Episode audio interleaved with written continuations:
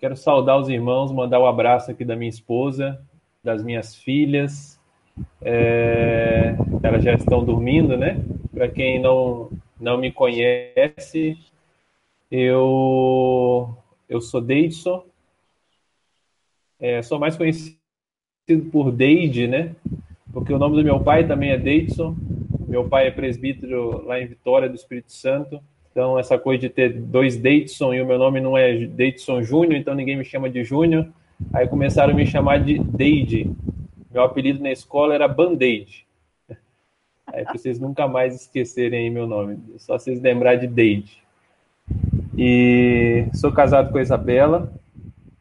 Nesse ano nós vamos fazer oito anos de casado. Nós somos pais da Liz. A Liz esse ano vai fazer quatro anos. Moçambicana, nascida aqui em Moçambique.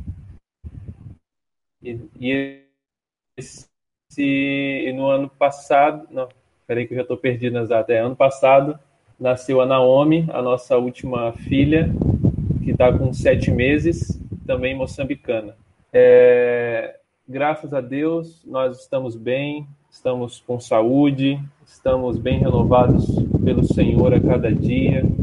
Apesar do cansaço que eu vou comentar com vocês, a gente está passando um tempo de, de, cansaço, mas a gente tem sentido a graça do Senhor é, sobre nós todos os dias. Vocês estão me ouvindo bem? Porque todo mundo sumiu da minha tela aqui. Não sei se vocês estão me escutando. Sim, estamos sim. Beleza. Sim. Tá. Eu, eu tenho intenção. Maravilha. Eu tenho, eu tenho intenção aqui nesse tempo de dividir esse tempo nosso aqui em três partes. Eu gostaria de verdade de conversar com vocês. Eu quero contar para vocês, não não simplesmente um, um, relatório, né? Aqui está numa reunião de família, mas eu queria dar um, alguns testemunhos sobre a minha casa, sobre o que está acontecendo no país onde a gente vive. É, queria dar um, um, um panorama assim rápido para vocês que está acontecendo. E eu gostaria também de abrir para perguntas que vocês têm a respeito do que está acontecendo aqui. Se alguém tiver, vai ser legal ter essa conversa, de abrir um espaço para vocês perguntarem, eu posso responder algumas perguntas diretas. Depois, eu queria compartilhar com vocês uma palavra que Deus colocou no meu coração. É, Deus pastoreou meu coração através dessa palavra. Foi em abril do ano passado, enquanto eu estava orando, perguntando a Deus o que Ele queria fazer aqui no nosso tempo, Ele me lembrou dessa palavra e eu queria compartilhar com vocês a respeito disso. E eu tenho certeza que o Espírito Santo vai fazer alguma coisa no coração de vocês. E no término da palavra, eu queria abrir para vocês, queria ouvir o que Deus falou com vocês. Eu queria também beber do dom que Deus tem repartido aí com vocês. Eu sei que eu vou ser edificado por isso também. Legal assim? Pode ser assim? 100%, Deidson. Maravilha. Maravilha. Nós, nós vivemos aqui em Moçambique, é, na, uma cidade chamada Quelimane. Quelimane é uma cidade que está a 1.600 quilômetros de Maputo, que é a capital de Moçambique. 1.600 quilômetros para o norte. Então, é, Moçambique está é, tá numa parte aqui da África que a gente chama de África Austral. África Austral seria o equivalente quando a gente fala sobre Mercosul. Imagina Mercosul aí, onde a gente está, tem Brasil, Argentina, Chile, esse conjunto de países.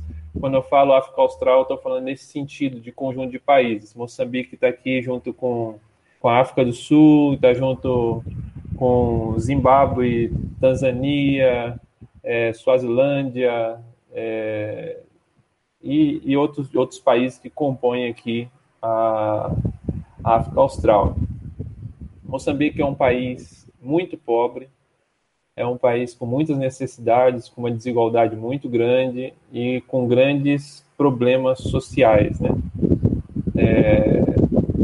E nós viemos para cá, o, o, meu relacionamento com Moçambique começou em 2011, quando, quando eu tinha ali meus 21, 22 anos, quando eu a, ainda tinha cabelo, era, era bem magro, era solteiro, E eu vim para cá e em 2011 vim, passei um mês. Eu tinha esse desejo missionário, passei um mês aqui orando na terra. Depois voltei para casa.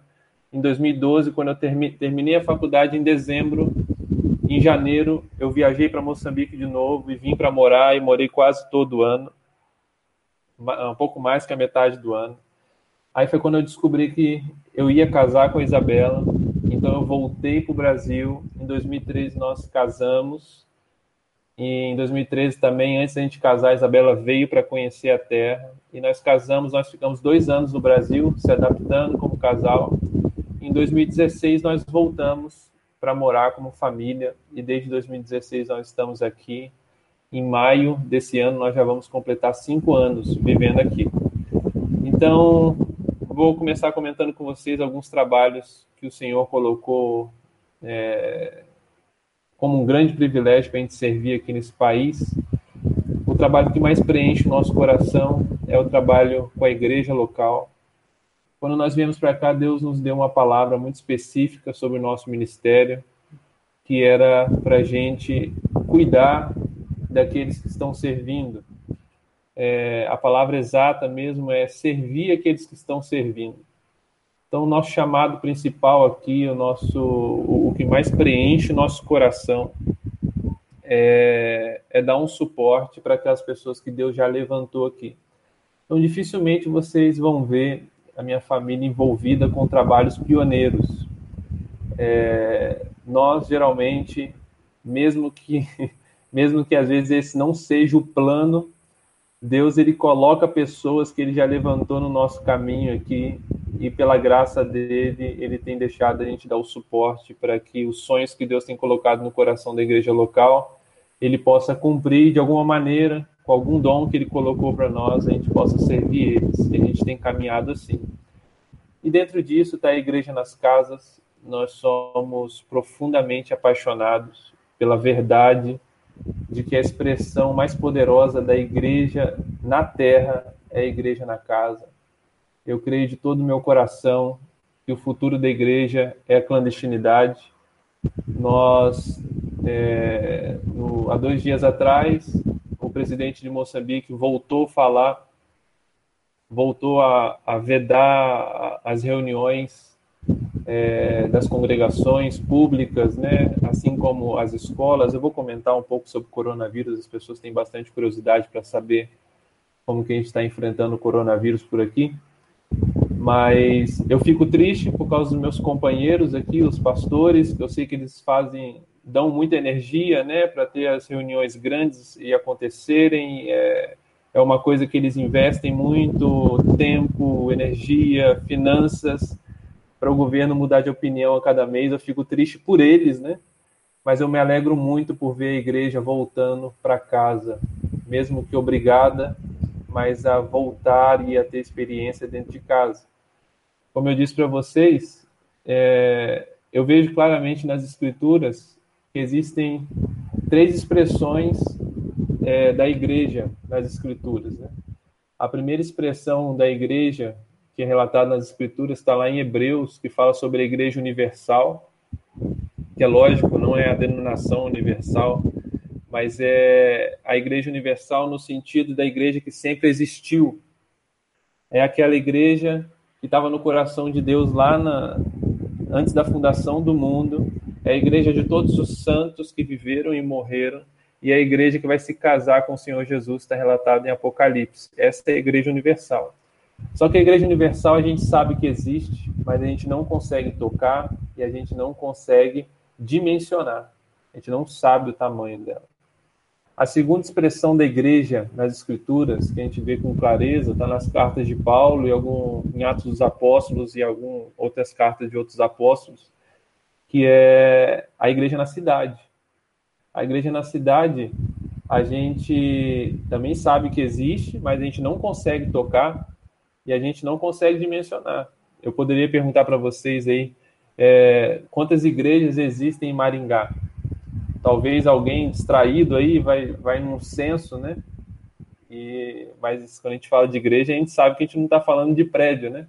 A gente está falando de pessoas e não tem como a gente saber.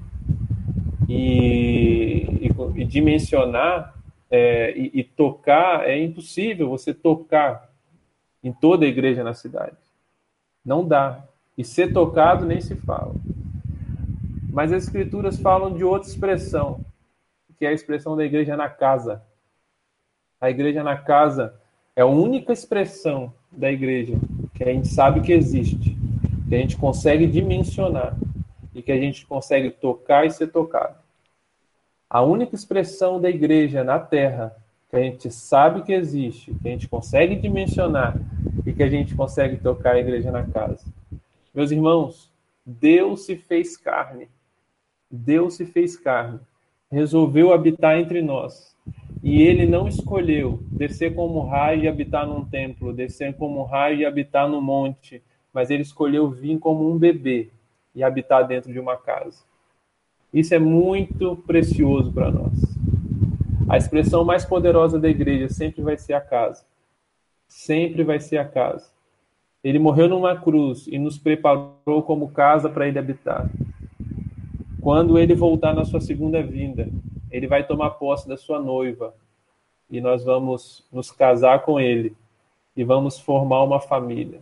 Vamos habitar como família, completa, consumada, por completo. Então, eu não vou não vou pregar sobre isso hoje, mas é uma coisa que enche muito meu coração e é uma coisa que que toma o nosso coração em relação ao trabalho que é servir essas pessoas que estão servindo. E é um trabalho que eu confesso para vocês é, que nós não corremos atrás dele. Deus, dia após dia, ele vai intensificando isso para nós, ele sempre vai mostrando realmente que esse é o trabalho que ele quer para nós, porque ele vai colocando pessoas, vai colocando missionários que vão passando aqui em casa, vai colocando pastores, pessoas que ele está levantando no ministério. E eu só quero glorificar junto com vocês por ele ter escolhido eu, Isabela, nossas filhas para estarem aqui, para servir com alguns dons. E é assim que a gente vai fazendo. Paralelo a isso, talvez se eu fosse colocar num ranking de coisas mais importantes, isso estaria em segundo lugar. Em primeiro lugar está a minha família, está o pastoreio ali com a Isabela, com as minhas filhas. Estou é, falando dos trabalhos aqui em Moçambique, né? Mas em primeiro lugar ali está a minha família. Louva a Deus que a gente está frutificando. Quando eu cheguei aqui era uma congregação de dois membros, já estamos com quatro membros. Tivemos aí o dobro de membros em cinco anos a coisa tá, coisa tá pegando fogo. Graças a Deus. Essa última membro que chegou aí tá dando um trabalho, já fazia quase uns seis meses que a gente não dorme. Mas graças a Deus, graças a Deus. Nossa família está bem, estamos aí orando pela conversão das nossas filhas, orando por fé, é, pelo ministério das nossas filhas, pelos pelo casamento das nossas filhas, pelo futuro delas. Tem muita coisa para acontecer, mas se vocês puderem, se vocês lembrarem, seria muito bom se vocês orarem pela nossa família. É, temos orado e visto a resposta de oração pela nossa saúde, não só pela nossa saúde física, mas pela nossa saúde emocional, pela nossa saúde espiritual. Existe um, existe um, usar a expressão fantasma, mas uma coisa muito ruim em cima da pessoa, do missionário, que eu acho que é uma bobagem. As pessoas acham que a gente somos pessoas diferentes ou diferenciadas a mais, né? Eu não cuspo fogo, eu não vou, eu, eu me canso, eu me estresso, eu, eu tenho meus dias ruins, meus dias bem ruins, mas em tudo nós temos visto a graça de Deus em meio a tantas pressões, em meio a tantas dificuldades e enfim, quando eu for falar da situação do país, a miséria, meus irmãos, o contato com a miséria, tanto a miséria física, tanto a miséria espiritual, tanta miséria espiritual, cultural, ela ela consome muito, né? ela consome você e, e primeiro passo, não sei se algumas pessoas estão me ouvindo, têm esse desejo de missões transculturais. Primeiro conselho que eu dou para você, jamais pense que você é forte o suficiente, porque Deus trabalha na nossa fraqueza. Eu vou misturar muito aqui um, um, um relatório com abrir de coração, viu, meus irmãos? Deixa eu aproveitar que eu vou sempre abrir meu coração, porque eu aprendi que quando eu abro meu coração, eu ganho espaço para o Espírito Santo entrar e trabalhar em mim. Então, eu louvo a Deus porque Ele tem mantido uma saúde emocional em nós, que eu digo para vocês, meus irmãos, é inexplicável. Para quem não tem o Senhor, é inexplicável. Eu olho para minha casa e eu louvo a Deus, louvo a Deus de mexer com tanta coisa desorganizada, tanta coisa bagunçada, mas ainda assim ver a ordem dentro de casa, ver a graça dentro de casa, a paz dentro de casa, uma alegria, uma alegria e muito grata a Deus por isso. Então, minha casa, minha família, servir aqueles que estão servindo, é, dentro disso de servir que eles estão servindo, a gente dá um suporte para aquelas pessoas que é, esses pastores estão cuidando. Então, a gente tem alguns trabalhos com jovens, tem alguns trabalhos com alguns casais que a gente discipula aqui em casa. E é lógico, é impossível você viver em Moçambique, você viver em África. Eu digo assim, impossível, porque eu acho que é impossível mesmo. Você está aqui e você não se envolver em ação social é muito difícil, não, não tem como. Você, você tem que se envolver. Eu sou, eu, eu, eu sou psicólogo por formação. Isabela, ela é pedagoga por formação. Eu sempre trabalhei na área de psicologia social e, e na vertente comportamental. E o, o, que também não quer dizer nada, né? Porque aqui eu venho para cá, eu trabalho com poço, um dos nossos trabalhos é construção de poços. Nós temos um projeto chamado Projeto Não a Nós. Então, nós trabalhamos com construção de poços desde 2012, numa ilha chamada Inhansuns. E é um projeto que tem sido sustentado pelo Senhor em todos esses anos. Eu não vou gastar muito tempo falando desse projeto, mas a visão do projeto não é construir muitos poços. A visão do projeto é é passar uma cultura de poços, uma cultura de poços para a comunidade local. Então, o que, que a gente faz? A gente vai na, na comunidade e, ao invés de só gente sair construindo vários poços, a gente ensina as pessoas a fazerem. Porque quando esse poço quebra, a pessoa consegue, ah, consegue dar manutenção no poço. Não é um trabalho fácil, a gente está falando de mudar a cultura, né? A nossa intenção é, é mudar a cultura, é colocar, colocar dentro de uma comunidade uma cultura de poços. Quando eu falo cultura de poços, é no sentido assim, um jovem ele quer casar. E geralmente quando o jovem quer casar, ele pensa, eu preciso ter uma casa, eu preciso ter ali um trabalho e, enfim, uma cozinha fora. Quando a cultura de poços entra numa comunidade, quando o jovem pensar assim, ah, eu preciso casar, ele vai pensar, preciso ter esposa, eu preciso de uma casa, eu preciso de um poço.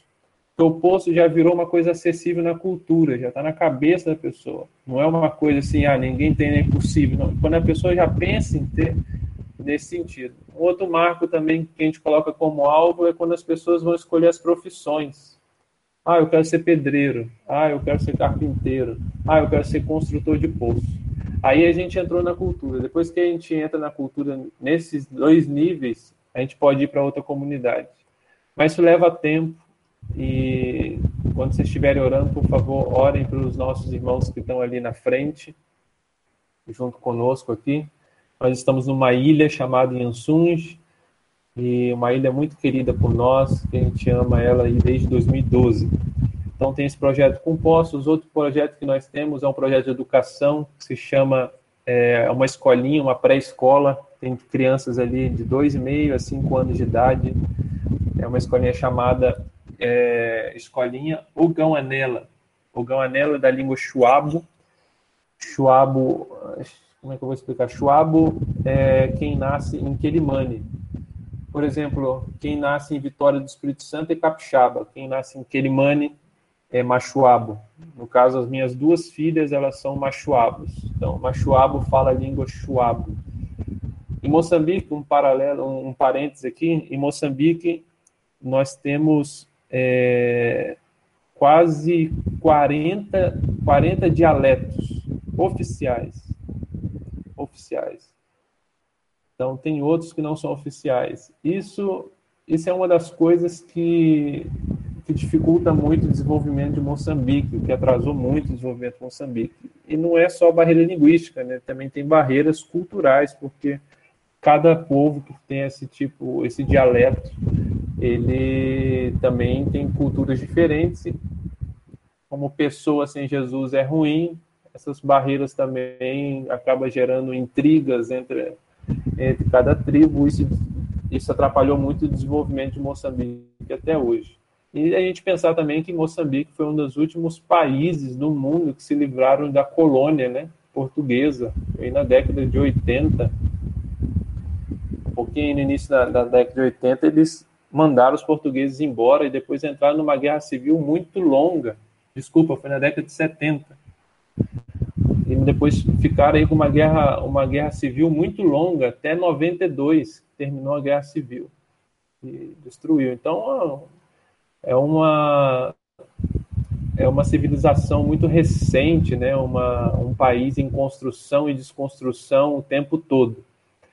Mas nós estamos aqui, fechando parênteses, né, bem grande, mas nós estamos aqui com esse projeto de educação da Escolinha Alganela, e a Escolinha Guanela conta com 90 crianças. Como eu disse para vocês, a gente não faz trabalho pioneiro, então todo o projeto que a gente começa estava no coração da igreja local e a gente sempre trabalha para sair, né? Então, o projeto Não a Nós está praticamente na mão dos moçambicanos já. Ele só não é um trabalho 100% moçambicano, porque ele precisa de dinheiro estrangeiro. Nós não conseguimos ainda fazer dele sustentável aqui, ele sempre precisa de dinheiro estrangeiro mas a gente tenta minimizar isso o máximo possível. Mas a Escolinha Guanela é um, é um projeto que a gente está conseguindo fazer sustentável. A gente coloca 45 crianças como pagantes para sustentar 45 crianças bolsistas. Então, hoje a Escolinha Guanela está indo para o quarto ano de existência. É, e nós estamos conseguindo que a escolinha seja 100% sustentável no sentido do funcionamento dela. Eu quero dizer assim, da, da alimentação, da oferta que a gente dá para os voluntários, professores, auxiliares, contínuo, né? Que seria aquela pessoa que fica no, no, no pátio, cozinheiro. Ela é sustentável para funcionar. Ela conta com ajuda estrangeira quando a gente levanta ofertas para a gente fazer trabalhos de infraestrutura, construir coisas, manutenção mas graças a Deus ela está correndo muito bem. Ela está sendo bastante afetada em relação a esse tempo de pandemia que nós estamos vivendo. Ano passado nós não funcionamos e nesse ano eu estava trabalhando muito com meus irmãos aqui para abrir, obedecendo todas aquelas exigências é, absurdas que eles nos pedem aqui, e aqui em Moçambique é muito mais difícil você ouvir o governo falando das, das exigências, porque não faz o menor sentido e você não pode mostrar nenhuma expressão de, de controvérsia, senão se arruma uma confusão muito grande, porque você é branco e, enfim. Conseguimos vencer essas coisas e estávamos lutando, lutando, lutando, Íamos abrir em março, estava tudo certo. O presidente veio dois dias atrás e fechou tudo de novo. E eu estou duvidando muito que nós vamos conseguir abrir. Mas louvado seja o Senhor. Um texto que o Senhor tem me lembrado muito esses dias é quando ele fala para Jó o seguinte. Não sei se vocês lembram quando ele fala isso para Jó. Ele fala assim: Jó, ninguém pode frustrar os meus planos então, Deus tem falado muito no meu coração, no sentido de que eu não sei se Deus já frustrou um plano de vocês. Algum plano na vida de vocês já foi frustrado? No meu, no meu vários. Então, esse texto ele me dá a certeza do seguinte: se aquele meu plano que estava acontecendo na minha vida não, não foi para frente, é porque não era um plano de Deus. Amém? Porque Deus deixou bem claro que nenhum plano dele pode ser frustrado. E eu acredito nele. Sei vocês, mas eu acredito bem mesmo. E a gente está bem em paz. Estamos orando pelos nossos voluntários. Ano passado foi um ano de muitos milagres, porque nós paramos Amém. de funcionar. Em, nós paramos de funcionar em março e os voluntários receberam oferta todos os meses. Todos os meses entrava oferta para eles de lugares assim que gente, eu nunca imaginava, nunca imaginava. Eu sempre estava pronto para falar com eles, ó oh, amigos, não tem oferta esse mês, e eles iam entender perfeitamente. Mas eles receberam oferta todos os meses até dezembro, mesmo sem trabalhar.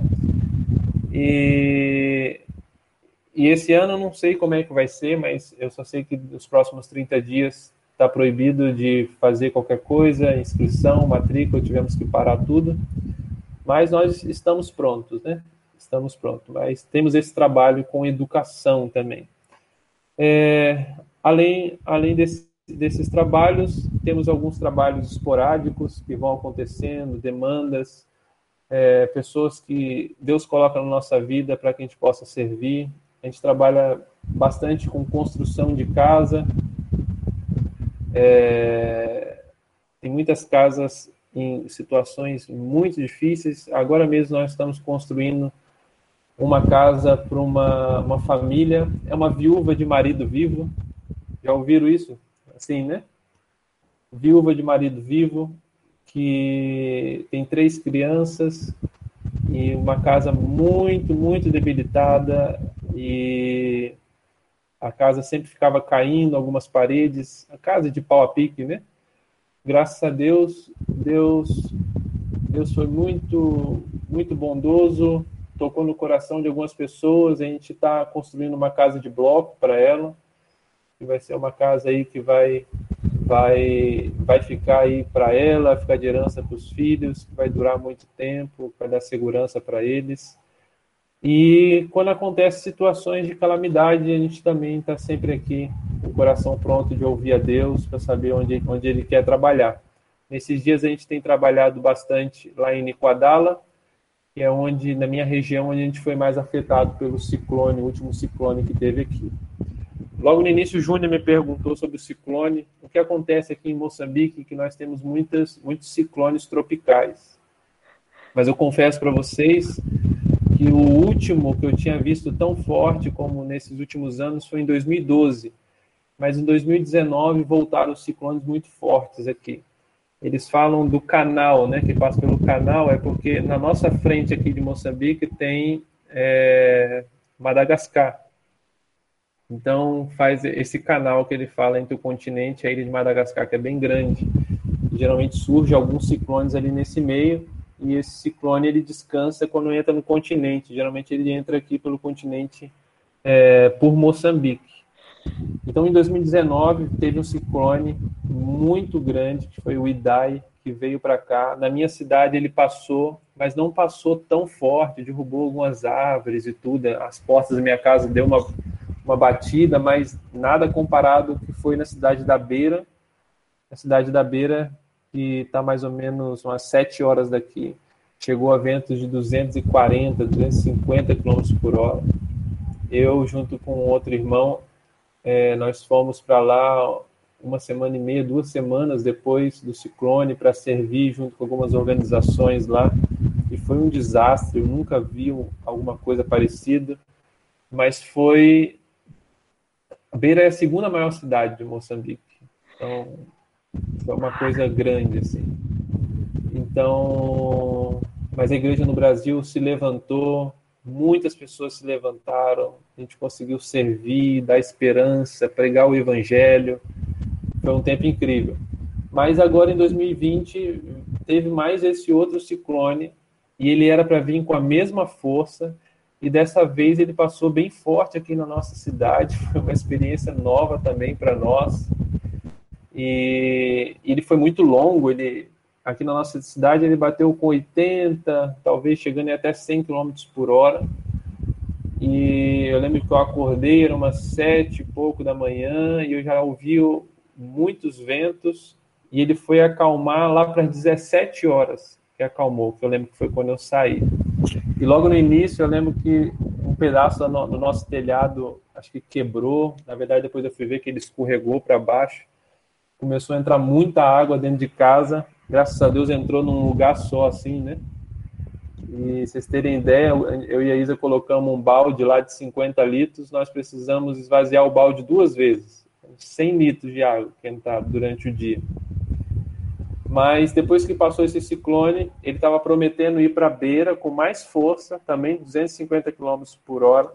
Mas graças a Deus, as orações subiram, ele perdeu a força e ele não chegou com aquela força toda e apesar de ter tido vários danos aqui na região, vários danos de árvores, de postes, algumas casas, nós não tivemos um número expressivo assim de gente machucada, de óbitos, pouquíssimo. Eu não conheci ninguém que morreu. Então, o sentimento geral da nação é de gratidão, muita gratidão, e nós estamos muito bem em relação aos ciclones. É, Moçambique vive também tensões Desculpe, irmãos, posso continuar falando? Estou falando assim. Tá tudo bem? Opa, tudo bem. Moçambique, Moçambique vive tensões, sempre viveu tensões. 2016, quando eu cheguei, é, nós estávamos em guerra civil. Não, Davidson, centro... pode continuar, está muito Oi. bom, viu? Está muito interessante isso aí. Pode ficar à Legal. vontade, está muito bom. Tá bom, obrigado. Então, quando eu cheguei, nós estávamos em guerra civil. Eu comentei com vocês que depois que Moçambique expulsou os portugueses, é, falar um pouco de história para vocês. O que aconteceu foi o seguinte: tem um movimento na história é um movimento humano, né? Todo mundo que é oprimido, alguma hora vai virar opressor. É assim que funciona. Se você não tem Jesus e você não tem o poder de perdoar, que é a maior libertação, uma pessoa que é oprimida por, por muito tempo, ela não vai conseguir estar em uma posição de igualdade com a outra pessoa, ela sempre vai se tornar um opressor. É assim que a, gente responde de forma natural. Nossa forma natural é assim. Moçambique viveu debaixo de uma opressão de escravidão, serventia durante muitos anos. E quando ele teve a oportunidade de expulsar os portugueses, é, é, ficou conhecido como 24 por 48, que os portugueses tiveram 48 horas e 24 quilos para sair do país. Então, a gente está falando. É, eu conheci um irmão que foi em Portugal, conheci uma, conheceu uma região é, onde muitos desses portugueses que saíram de Moçambique viviam, uma região meio pobre. Então, a gente está falando de pessoas que eram milionárias, muito ricas, durante sua vida, das suas famílias aqui, e que no outro dia estavam sem nada nas suas, nas suas casas. Eu falo Portugal porque Portugal era oficialmente o país de, de colonização, mas tinha muitos ingleses e tudo.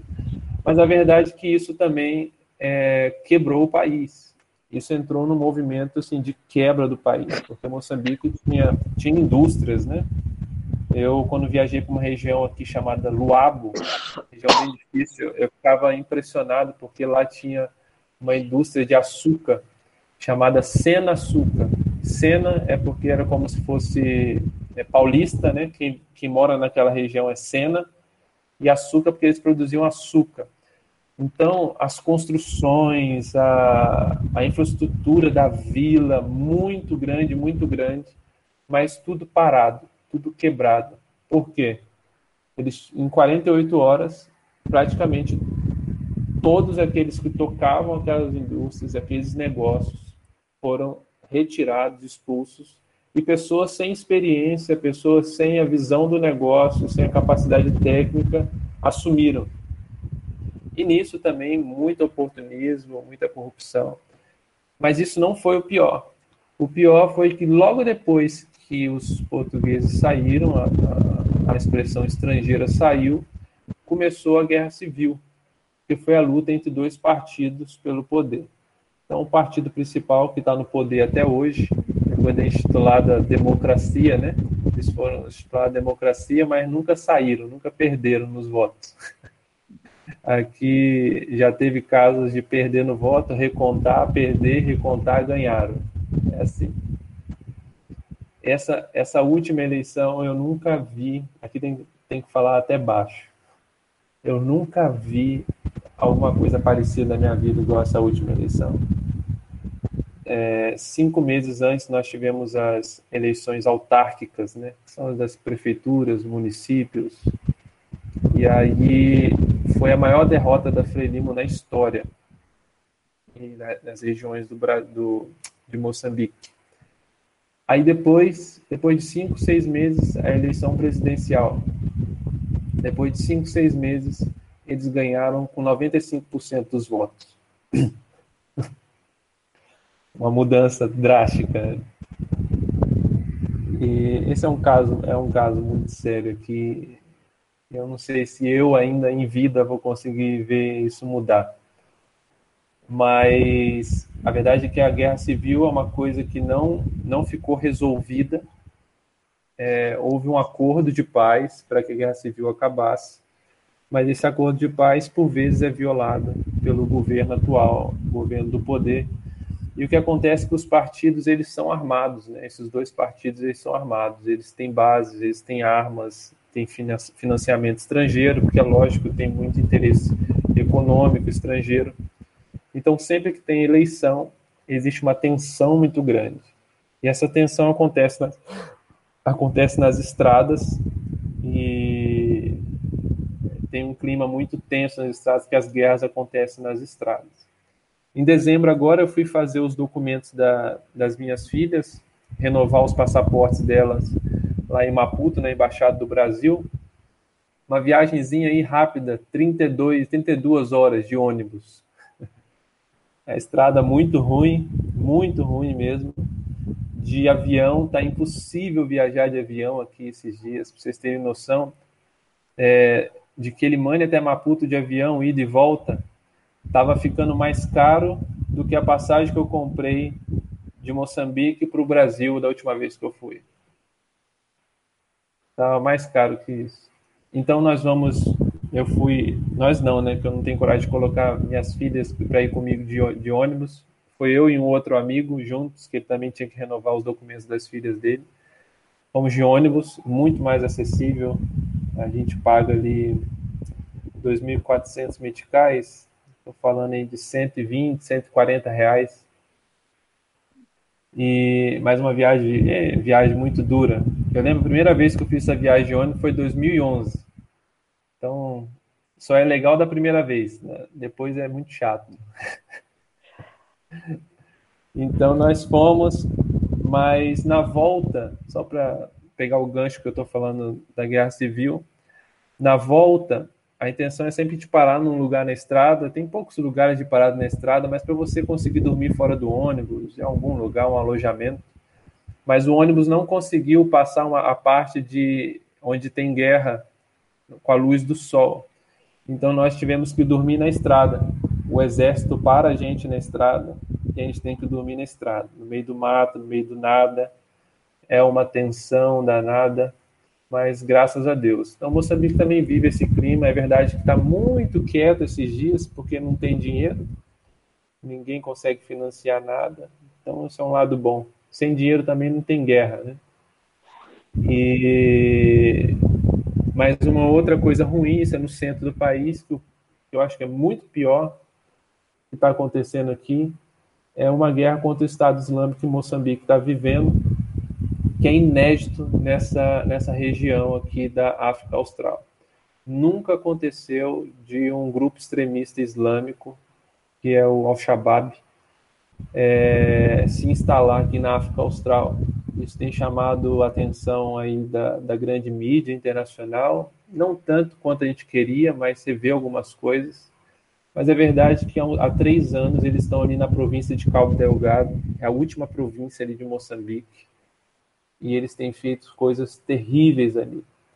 As justificativas, ninguém sabe ao certo. Muitos falam que é para abrir o mercado negro, mercado de tráfico de drogas. Ali tem muitas pedras preciosas, tem minerais ricos também. É, pessoas falam que tem governo envolvido, outros governos envolvidos, mas a verdade é que ele está lá, a coisa está fora de controle. Em Moçambique tem dados que falam que são quase 700 mil refugiados dentro do país pouquíssimo é falado dentro do país. Em dezembro do ano passado, eu fiz uma viagem para Cabo Delgado, fui junto com outros irmãos para lá. Foi a minha primeira experiência na minha vida de estar em um lugar de terror, de sentir o clima do terrorismo.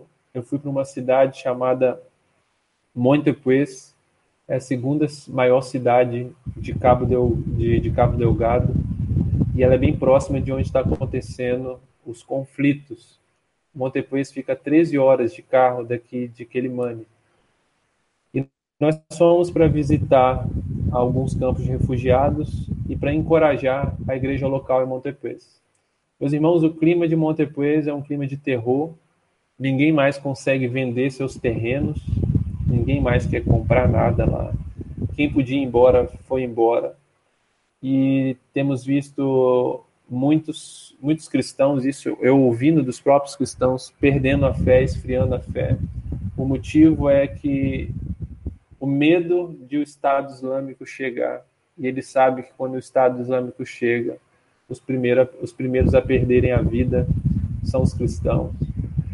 É, na cidade, é, a cadeia já não tem mais espaço na cadeia, porque a polícia colocou muitos espiões entre o povo para saber, porque assim, nas zonas de conflitos, muitos desses guerrilheiros eles saem de lá e vão para Montepês visitar suas famílias como civis. Então a polícia tenta investigar para tentar prender eles. Então o testemunho deles é que muitos jovens morrem todos os dias como suspeito, porque a polícia pega, não tem lugar para botar na cadeia, então eles, eles matam. Então, os números de mortes é muito maior do que as pessoas acham que, que existe. Muito maior mesmo. E fui ali em dois, fui em três centros de refugiados, dois em Montepuez, um em Pemba, que é a capital de, de Cabo Delgado. E eu também nunca vi uma coisa daquela. Nunca vi uma coisa daquela. Eu vi famílias ali que andaram mais de 100 quilômetros para chegar naqueles, naqueles centros de refugiados. 100 quilômetros andando no meio do mato, fugindo. Eu vi muitas viúvas, eu vi muitos órfãos. Eu encontrei uma menina com o braço quebrado já há algumas semanas que mataram o pai dela, que mataram a mãe dela e ela fugiu no meio do mato, quebrou o braço no meio do mato e chegou e estava lá naquele campo de refugiados sozinha há algumas semanas. E campo de refugiado que eu falo para vocês, meus irmãos, não é uma coisa que o governo preparou para receber. É um lugar onde não tinha casas, onde tem muito terreno, que eles vão para lá e o governo começa a dar uns paus para eles começarem a construir as casas deles de novo. Isso é um campo de refugiado.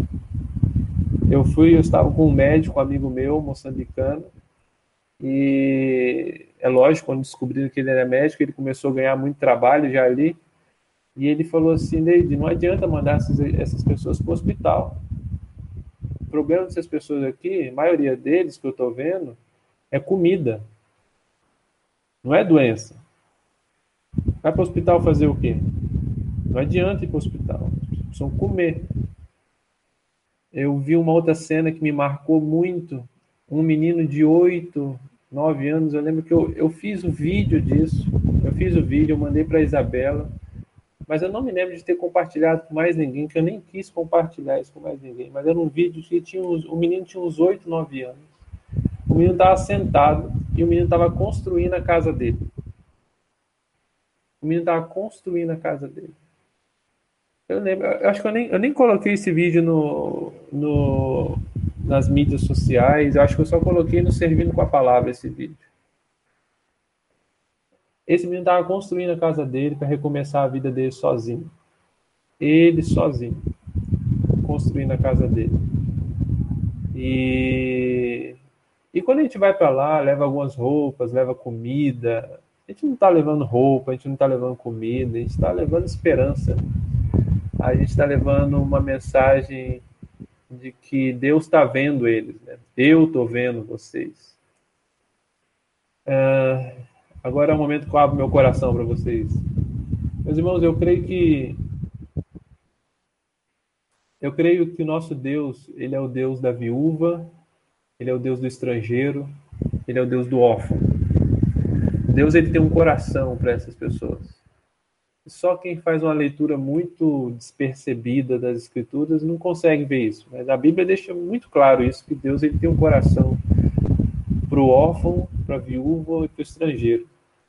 Porque, não sei se vocês repararam, mas o pobre, o pobre na figura do órfão, o pobre na figura do, da viúva e o pobre na figura do estrangeiro, eles têm todas as características que nós precisamos ter em relação a Deus. Né? Já pararam para pensar nisso? Eles têm fome, eles têm sede, eles têm necessidade, eles têm busca. E é o que nós precisamos ter para Deus. E quando Deus olha para a gente, ele não vê rico nem pobre, porque ele só vê pobre, né? Porque rico é ele. E eu creio que nos últimos dias, com essa descaracterização muito grande da família, que o diabo vai fazer, eu sei que eu me entristeço também com essa descaracterização que ele está fazendo no meio da família, tentando fazer no meio da família, das casas, né? Eu fico triste, mas ao mesmo tempo eu fico feliz, porque é nesse tempo também de grande tribulação, de grande perseguição, que a igreja vai se levantar com muita força. Não sou eu que estou falando, é, é a própria Escrituras que falam isso. No tempo onde de, de grande decadência do mundo vai ser um, um, momento de grande manifestação dos filhos de Deus. E eu creio que a manifestação dos filhos de Deus vai ser muito voltado para essas coisas, para a viúva, para o órfão e para o estrangeiro. É, estrangeiro é uma coisa é uma coisa engraçada assim, porque eu sou estrangeiro. Eu não vivo no meu país. E a gente, como estrangeiro aqui, eu falo para vocês, meus irmãos, a minha experiência como estrangeiro aqui é péssima. É péssima. Se eu não soubesse que eu falo em relação ao governo, né? Não as pessoas. Eu amo as pessoas. É estrangeiro ser recebido pelo governo, eu sou muito explorado aqui, cara. Eu, eu me sinto explorado. Eu me sinto injustiçado o tempo todo. Eu, eu tenho os piores sentimentos em relação a isso, sabe? Mas Deus fala para a gente amar o estrangeiro. Deus fala para a gente acolher o estrangeiro. Porque é isso que ele faz. Nosso Deus acolhe. Nosso Deus abraça. Quem não é, ele faz que seja que seja mais um que é, né? É assim que ele faz. E, e vai aumentar o número de viúvas, de órfãos e estrangeiros. Lógico que vai aumentar. A palavra diz que vai aumentar o número de guerras, vai aumentar o número de, de ciclones tropicais, de terremotos, e vai ter muita morte. Quando tiver muita morte, meus queridos, vai ter muita viúva, vai ter muito órfão, e vai ter muito estrangeiro. E quando tem guerra, as pessoas saem, vão para outros lugares. E como que você acha que vai aumentar a manifestação dos filhos de Deus da terra? Pelo coração de Deus, pelas viúvas, pelo órfão, pelo estrangeiro. E é lógico, coração dos filhos de Deus de amor pelo noivo. Pessoas que sabem o que Deus ama, sabem o que o filho ama. Então isso já começou, acho que já passamos aí do aquecimento, talvez já está começando um jogo. E yeah, Deixa eu ver se eu esqueci de relatar. Mas eu acho que eu já posso abrir aí se você tiver alguma pergunta. Tentei fazer um panorama assim, né? Aí ah, é lógico, meus irmãos. A igreja permanece crescendo no tempo de Deus. Se for falar pela igreja aqui, eu não quero ficar falando ponto positivo, ponto negativo. Os planos de Deus ninguém pode frustrar. A igreja está vivendo o tempo que ele tem marcado para esse lugar. Eu tenho visto muitos pastores sedentos por viver baseados na palavra, pastores sedentos por viver é, os dons do Espírito, pastores sedentos por ver, viver a igreja na casa, isso anima muito meu coração, muito meu coração. É lógico que nós sempre temos Deus nos dá olhos proféticos, né? E às vezes isso causa um pouco de ansiedade. O olho profético é como se fosse um farol, né? Você sempre está vendo o que está lá na frente, né? Mas na verdade você não está lá ainda, né? Você está aqui. Isso vai causando uma ansiedade que leva a gente à oração, mas a gente não pode esquecer o fato que as promessas que ele prometeu, ele vai cumprir. E eu sou um privilegiado de poder ver de perto o que Deus tem feito aqui na região de Quelimane. Não sei, Júnior, Cláudio, queria abrir. Se algum irmão tem alguma pergunta, de repente eu consigo responder. Ô, Deidson, eu queria, acho que talvez abrir as perguntas aqui. Prazer, meu nome é Everton. É, Oi, também tenho uma filhinha. Minha filhinha tem cinco anos. Eu queria saber como é a, a, a, sua vida em relação às suas filhas, né? Como que é a organização e como que é essa pressão e essa ansiedade, né? De viver um país com, um conflito extremo, né? E uhum. como que é esse sentimento em relação às suas filhas? Como tem sido isso? Everton, é um, é, é, um, é um aprendizado contínuo, né? Eu estou aprendendo a ser pai aqui em Moçambique. Eu descobri ser pai aqui em Moçambique. Por exemplo, quando eu e Isabela chegamos aqui, a gente já estava maduro em muitas coisas, né? Desapego do coração, desapego culturalmente, né? Questão de higiene, a gente dormia em qualquer lugar, a gente não tinha problema de abraçar quem fosse, o estado que fosse. Só de coração mesmo, não como vitória, mas não como é, um orgulho mostrando. A gente passou e Deus foi fazendo a obra no nosso coração. Mas quando nossas filhas nasceram, foi engraçado, é, porque parece que a gente deu 100 passos atrás, né? Que a gente olhou um para o outro e a gente falou assim, nossa, é diferente agora, né? A gente começou, tipo, quando ia para uma reunião, a gente começou a calcular tudo de novo, né? Pô, esse banheiro aqui não dá, isso aqui e tal. Aí nosso coração, Deus foi fazendo uma obra de novo no nosso coração. Graças a Deus, assim, Deus nos deu meninas muito flexíveis. A Naomi ainda não, né? Que é um bebezinho, mas a Liz, quem conhece, é uma meninazinha assim incrível. Junto com isso, são novas experiências. Eu nunca vivi um país com guerra, né? Eu lembro em 2016, uma coisa que me chocou, Everton, foi uma vez que eu tive que sentar na minha casa, depois de pegar alguns, pegar alguns conselhos, foi fazer uma mochila para mim, uma mochila para Isabela, com roupa, passaporte, dinheiro e deixar elas prontas dentro do armário. Então, uma coisa muito nova para nós, né? Eu até me emocionei um pouco quando estava fazendo. Eu falei, rapaz, o que, que eu estou fazendo aqui? Que eu tenho que fazer isso? Que é aquela coisa, né? Se acontecer alguma coisa, você está pronto. Você pega a mochila e vai-se embora, né? É, para algum lugar. Outro, outra coisa que aconteceu também foi na primeira alerta de ciclone. Nunca tinha passado um ciclone aqui, né, cara? E Everton, assim, eu descobri o que é ter um peso também de pai, né? É, então, eu não sei se eu estou respondendo a sua pergunta, porque eu não tenho resposta, eu estou no olho do furacão, né? Mas, mas no ciclone, eu lembro que alguns irmãos, quando estava vindo o ciclone para cá, me deram várias instruções: enche o, enche o, o tanque do carro, é, armazena água, comida enlatada, não sei o que, corda. Se, quando acabar o ciclone, entra no carro e tenta dirigir para a cidade mais próxima, porque tem um problema muito grande que a cidade ela tem uma desigualdade social muito grande, são poucos estrangeiros. Depois de um ciclone, momentos antes, a cidade vira um caos. As pessoas sabem onde existem as pessoas que elas pensam que tem muito dinheiro, que vivem, a gente vira alvos assim mais fáceis. Então tem que se preocupar com isso também. Eu lembro que na correria, que um dia estava muito ensolarado, no outro dia, isso foi no primeiro ciclone, estava escuro e não era tempo de chuva. Eu lembro que eu estava correndo, fazendo as coisas, e quando eu parei em casa, eu só chorei. Fiquei com vontade de chorar. Mas em todos esses momentos a gente lembra que foi Deus que trouxe a gente aqui. Né? E quando eu penso nas minhas filhas também, eu penso. Engraçado você perguntar isso hoje. Eu estava agora há pouco deitado na cama com a Isa.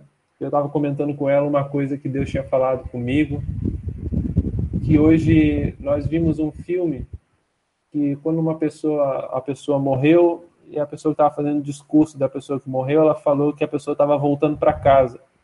Depois a gente foi fazer as nossas coisas e Deus estava ministrando meu coração. Eu sempre tive o desejo muito grande de ter uma casa própria.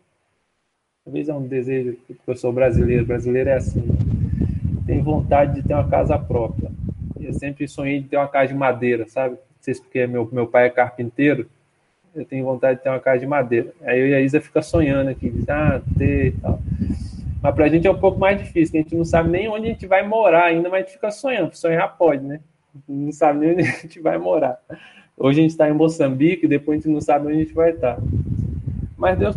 E, e, e eu tenho o costume, sabe, de ficar falando assim. É, falar para as pessoas, às vezes, né, como que é, e até, até conversar com a Isabela, ah, ia ser legal se tivesse assim, nossa, ia ser muito legal.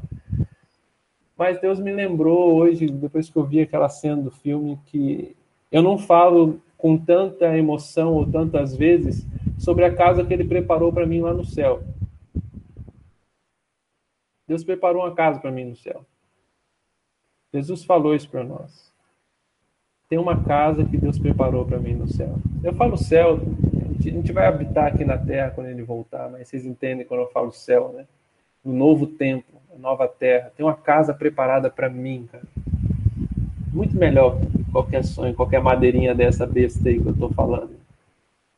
E eu sei que se minhas filhas morrerem com a gente obedecendo o que ele está pedindo para a gente fazer hoje, tem uma casa preparada para eles. É lógico que tem dor, é lógico que tem tudo. Eu tenho aprendido, meus irmãos, que eu tenho aprendido o seguinte. Não sei se vocês já repararam a vida de João Batista.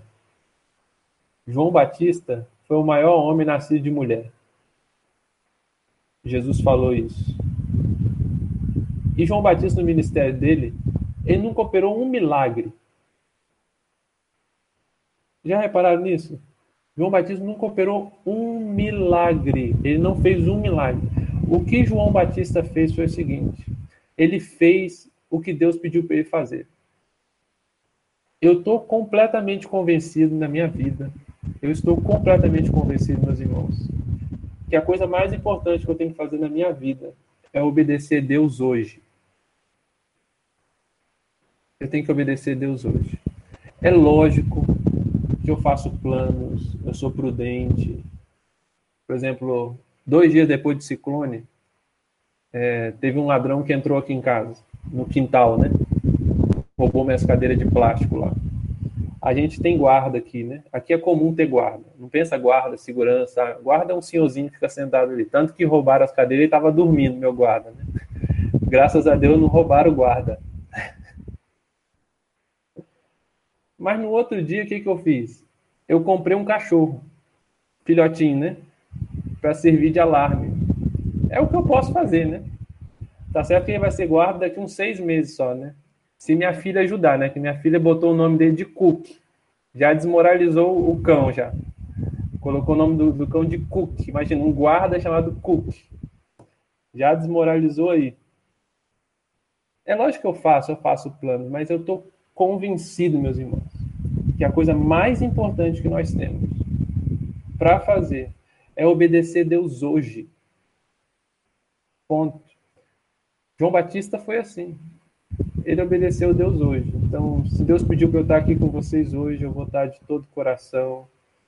E e Deus que decide como que a gente vai dar glória a Ele, né? É Deus que decide como, como que a gente vai dar glória a Ele uma, uma parte do evangelho que é pouco pregado, mas eu creio que Deus está ressuscitando essa pregação na boca de muitos homens para a igreja nesses últimos dias, que é, é é o chamado ao martírio, né? Os mártires.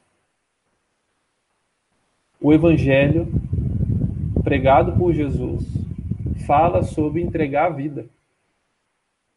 Os discípulos, o cristianismo sem essa parte de entregar a vida não é cristianismo. O evangelho sem entregar a vida não é não é não é evangelho.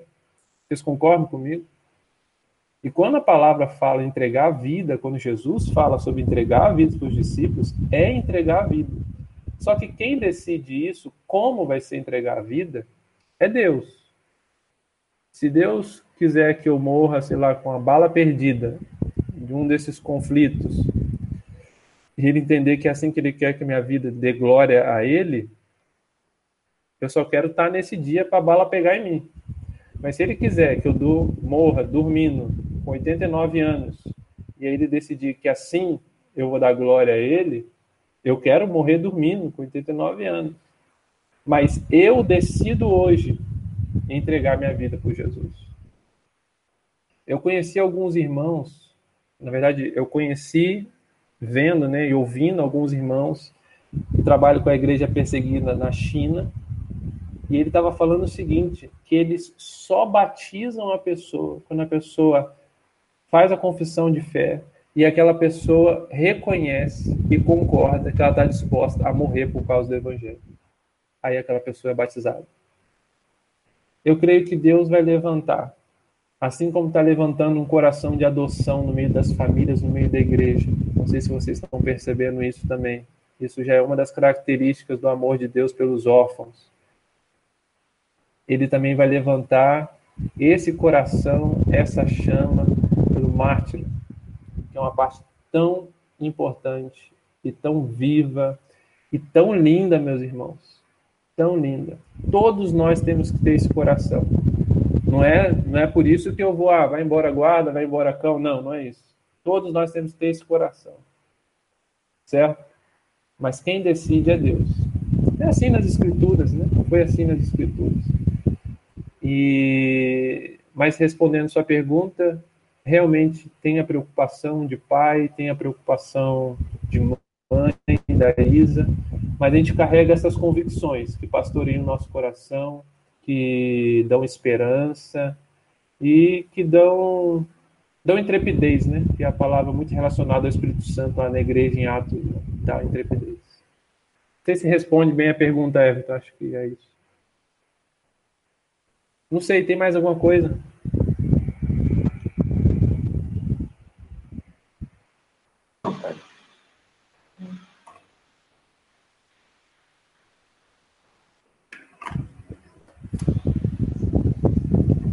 Ô, Deidson.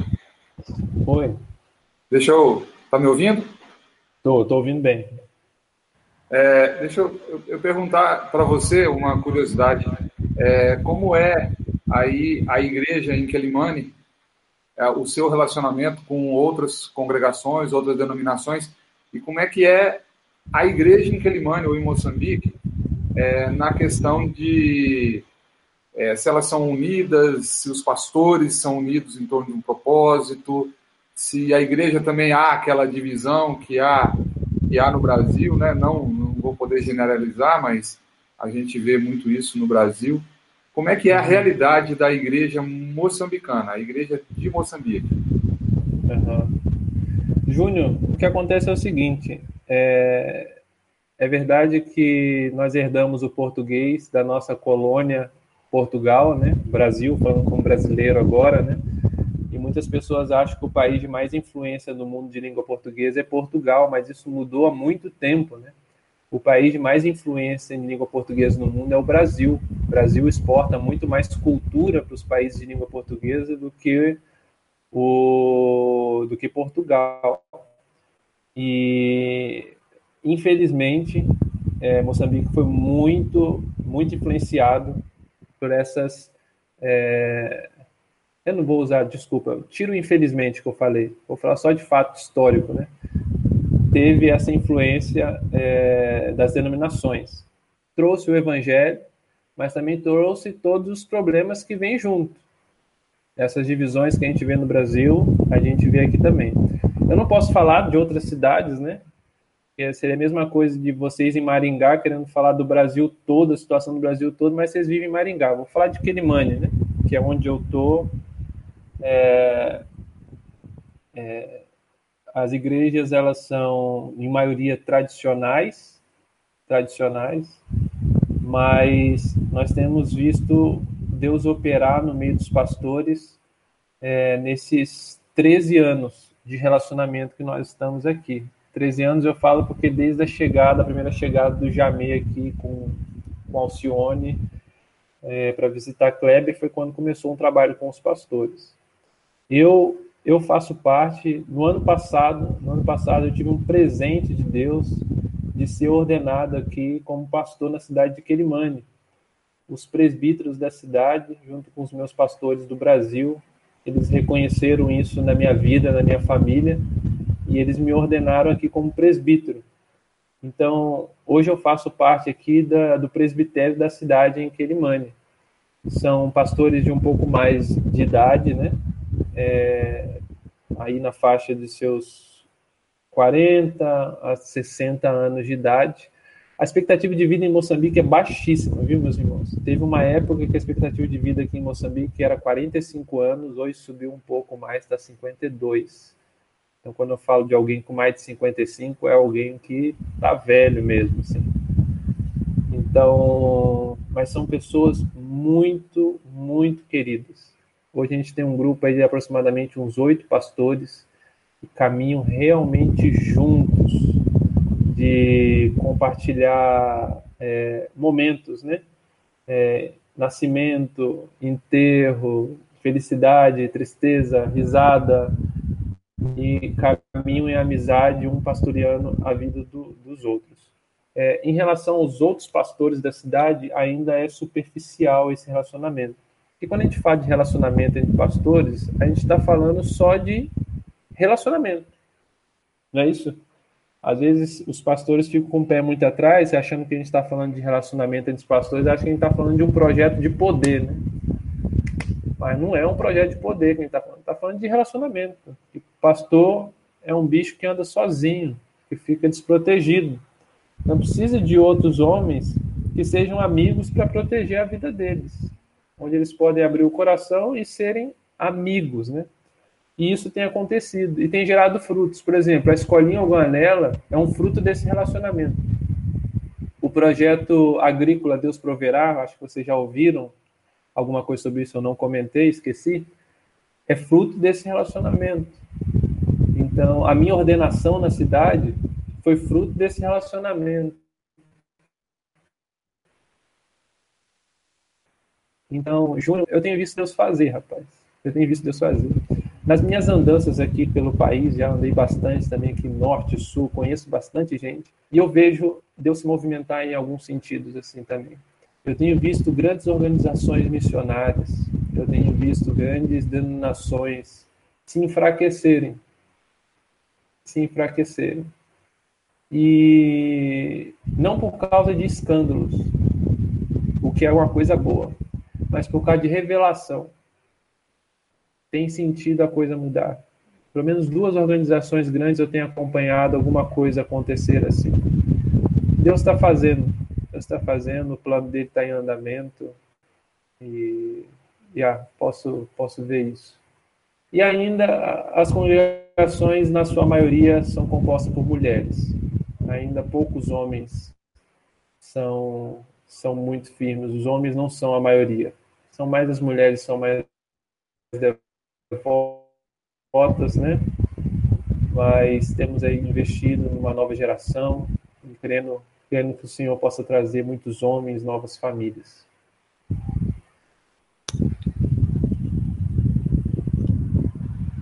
Amém. Amém.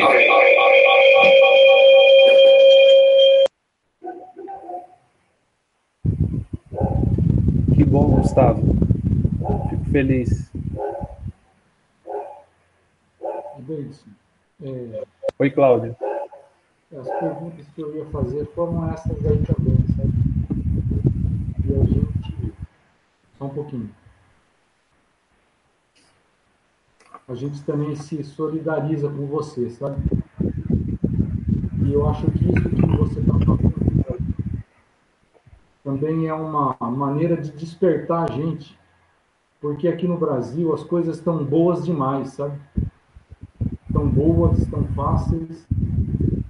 É, o Brasil, apesar dessa pandemia, é, é um, um, país muito próspero, né?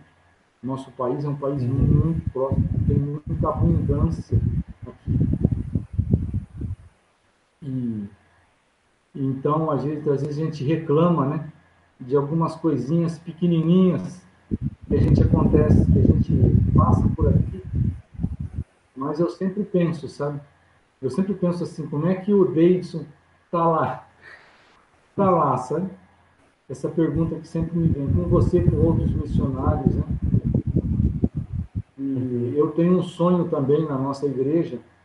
A nossa igreja ela é composta, assim, só para falar para você, é, de pessoas, vamos dizer assim, é, bastante instruídas. Nós temos muitos professores universitários, muitos doutores aqui nessa, uhum. nessa nossa congregação, né? E, é, mas, assim, sempre... E nós, é, nós a, os, os dízimos que a gente recebe hoje, as ofertas, nós estamos é, dedicando quase que 100% para obras missionárias, né? É, mas a gente sonha um dia também poder mandar pessoas, sabe? Mandar pessoas para outras localizações, ou do Brasil, ou fora Coisa do boa. Brasil. Amém. E eu tenho você como, assim, uma referência, sabe? Quando eu vejo você deixou aí é, o país que você ama, que é o, o Brasil, né? É, pegou a tua família e foi aí, né, é, é, largando tudo, né? Como diz a palavra de Deus, né? Quem não deixar pai, mãe, é, praticamente o que está falando Bíblia é quem não deixa tudo, né? E às vezes a gente tem dificuldade aqui de deixar coisas tão pequenas, tão pequenas. E sempre eu penso em você? Jovem, né? a tua esposa jovem, bonita, teus filhos jovens, bonitos. Você a gente não pode falar nada, né? Porque. Esforçado. O cara barbudo, feio, Brincadeira. Esfor... Bem esforçado. É, brincadeira. Você é, uma, você é um cara bonito também. Mas vocês fizeram esta opção, né, talvez a melhor opção. Então, o que eu falo, deles, qualquer coisa que eu falar aqui, eu posso ser hipócrita até, sabe? Mas eu oro assim que Deus te abençoe, cuide da sua vida, te proteja, você, a Isabelle, teus filhos, te guarde, porque vocês, vocês precisam mais do que nós, sabe? Amém. Vocês precisam mais. Você foi corajoso, você foi valente, que a Isna está falando aqui, né? E a gente quer pegar essa valentia, essa coragem tua, né? E eu quero que cada um de vocês aí da nossa congregação, vocês, a gente tem que ser assim, sabe, irmãos? Que eu falo sempre, parei de falar isso há algum tempo, mas eu digo assim, o evangelho é para valente. São para homens e mulheres de verdade. O evangelho não é para covarde. Tem que ser muito corajoso, sabe? Então eu quero receber esta bênção tua eu quero, depois nós vamos orar, abençoar a tua vida também, mas eu quero receber essa bênção.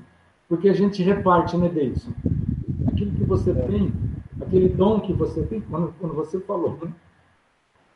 Quando você falou, eu quero repartir algum dom, mas quero ser, receber algum dom de vocês também, sabe? E, mas nós queremos também repartir com você, sabe, Deison? Nós queremos é, receber uma oração tua também, é de coragem, sabe? De coragem, para nós aqui no Brasil. Mais alguém aí, irmãos? Quer fazer uma pergunta? Eu, eu peço para você que o Cláudio Regina já sabe desse, dessa, desse desejo que eu e o Júnior temos de de ir para Moçambique, né? Até no último encontro de irmãs eu falei para a Lene, Lene, nós queremos ir, mas como está tudo fechado, eu vou deixar você ir primeiro, depois nós vamos, né? Mas arde no nosso coração é, uhum. e passar um tempo aí, sabe?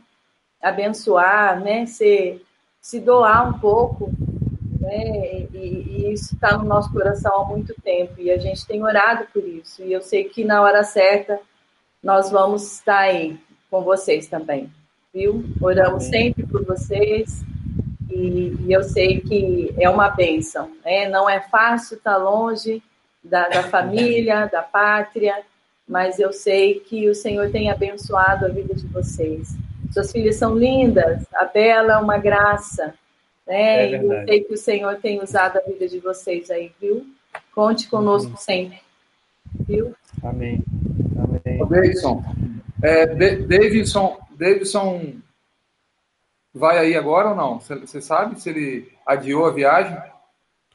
Rapaz, a gente vive aqui um dilema, né? Porque ninguém entra e ninguém sai.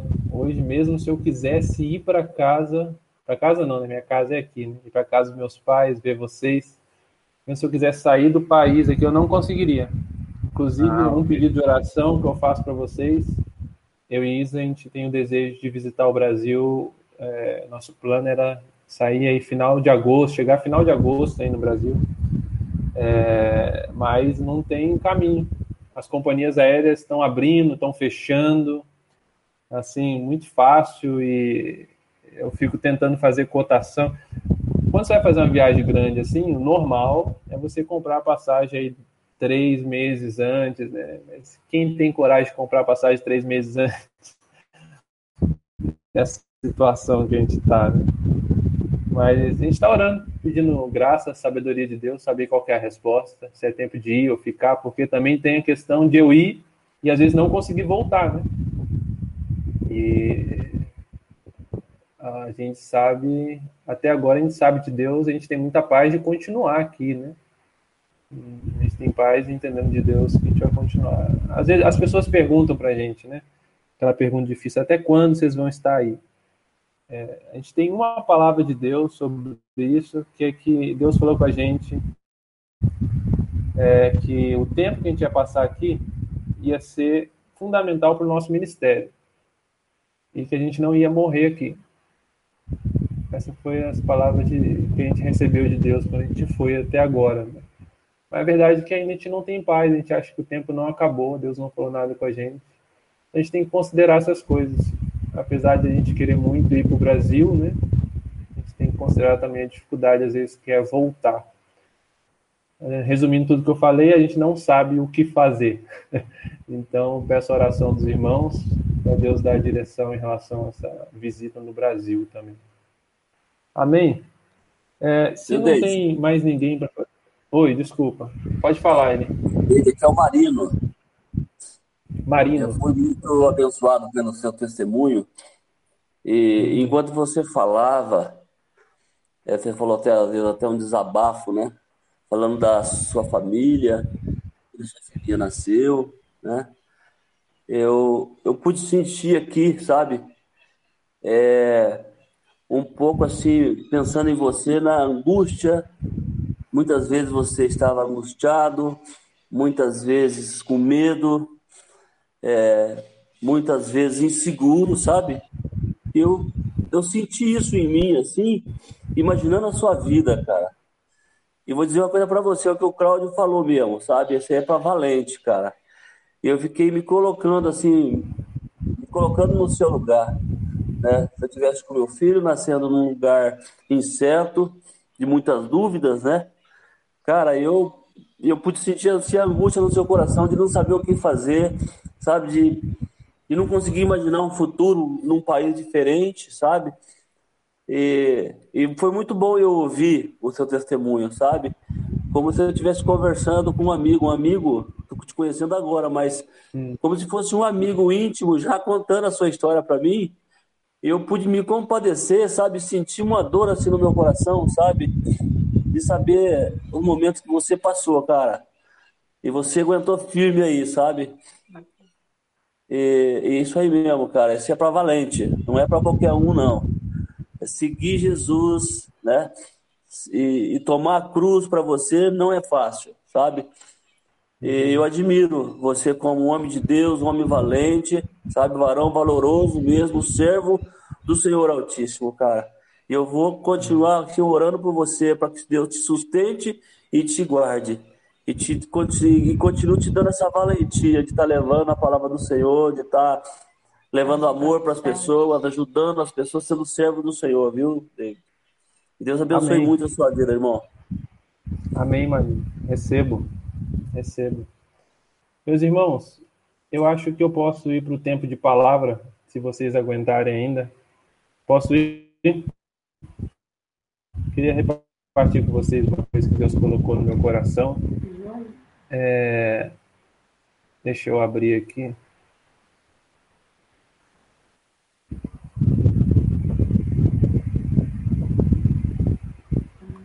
Uhum. Queria que vocês abrissem a Bíblia né, em Lucas capítulo 2. A gente vai ler do versículo 41 até o 51.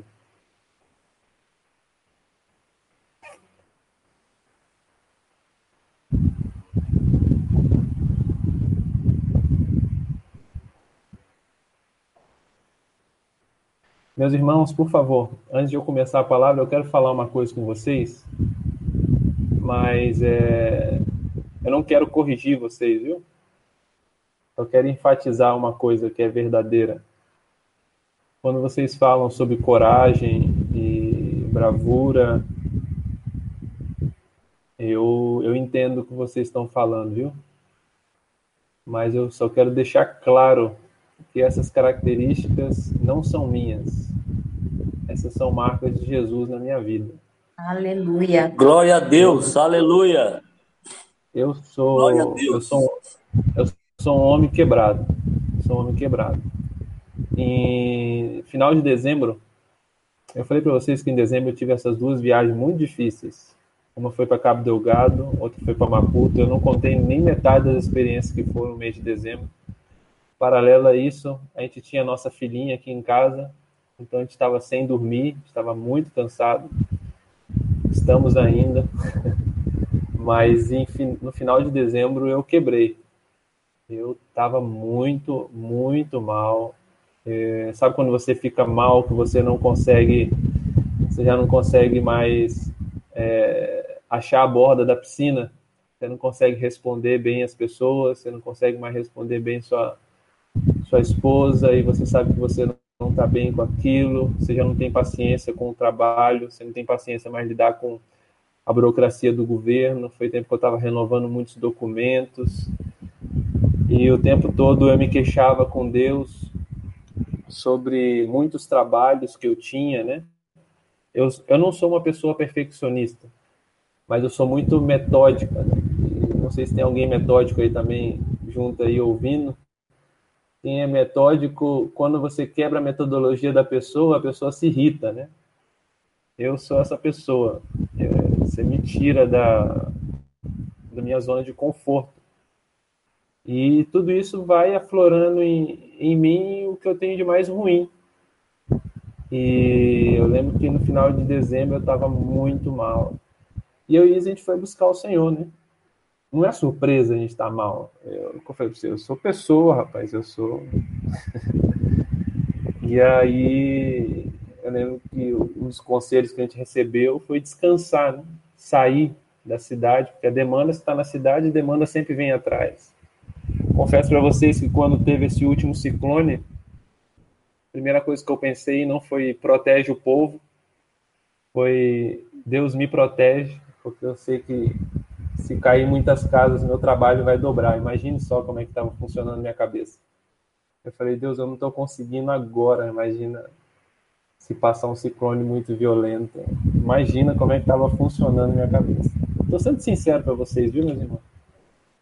E Deus foi me lembrando o que é a palavra quebrantado. Né? Quebrantado não é quebrantado não é um estado de choro numa reunião, durante uma música, uma pregação. Quebrantados são pessoas que reconhecem o seu estado. Na palavra tem um Deus tem um padrão que é o seguinte: quem mais reconhece quem a pessoa é, quanto mais eu reconheço quem eu sou, mais eu reconheço quem quem Deus é. A palavra diz que Deus não resiste ao coração quebrantado. Eu sou um homem quebrantado, não quebrantado que eu ah, cedo faço, quebrantado de quebrado. Eu sei até onde eu vou e eu estou no esforço, né? Depois que a força acaba, a gente recebe do Senhor, a gente vai se esforçando, se esforçando. Então eu glorifico a Deus junto com você, tudo isso que vocês estão vendo no testemunho aí é Jesus e está em vocês também aí em Maringá. Em nome de Jesus. Tá bom? Lembrando, não estou corrigindo, viu? Só estou enfatizando. Só enfatizando. Mas se precisar corrigir, a gente, a gente recebe também, viu? Aqui nós estamos quebrados, meu irmão. Talvez, talvez num, num terceiro encontro, né? Aqui eu acho que está todo mundo quebrado também. Mas deixa eu falar, hoje, esse, esse Davidson aí, já percebeu que fala que nem o Tony? Parece que é o Tony falando, você está muito perto do Tony Davidson. Eu tenho uma história muito impressionante. Próxima, eu me converti num acampamento com o Tony em 2004. Inclusive o Júnior estava lá, né, Júnior? Lá em Vitória do Espírito Santo. Em 2004, se eu não, se eu não me engano, o Júnior estava lá, no acampamento Kings Kids. Então, eu me converti com ele. Tony sempre participou de coisas assim muito importantes na minha vida. Tony estava lá quando meus pais saíram da denominação e foram reunir nas casas. Tony estava comigo a primeira pessoa que eu falei que eu estava apaixonado por Isabela foi Tony. Foi ele que me aconselhou. Tony estava no meu casamento. Tony estava aqui quando minha primeira filha nasceu. Tony estava aqui em Moçambique, acredita só? Então tem muita coisa, tem muita coisa, muita história junto mesmo.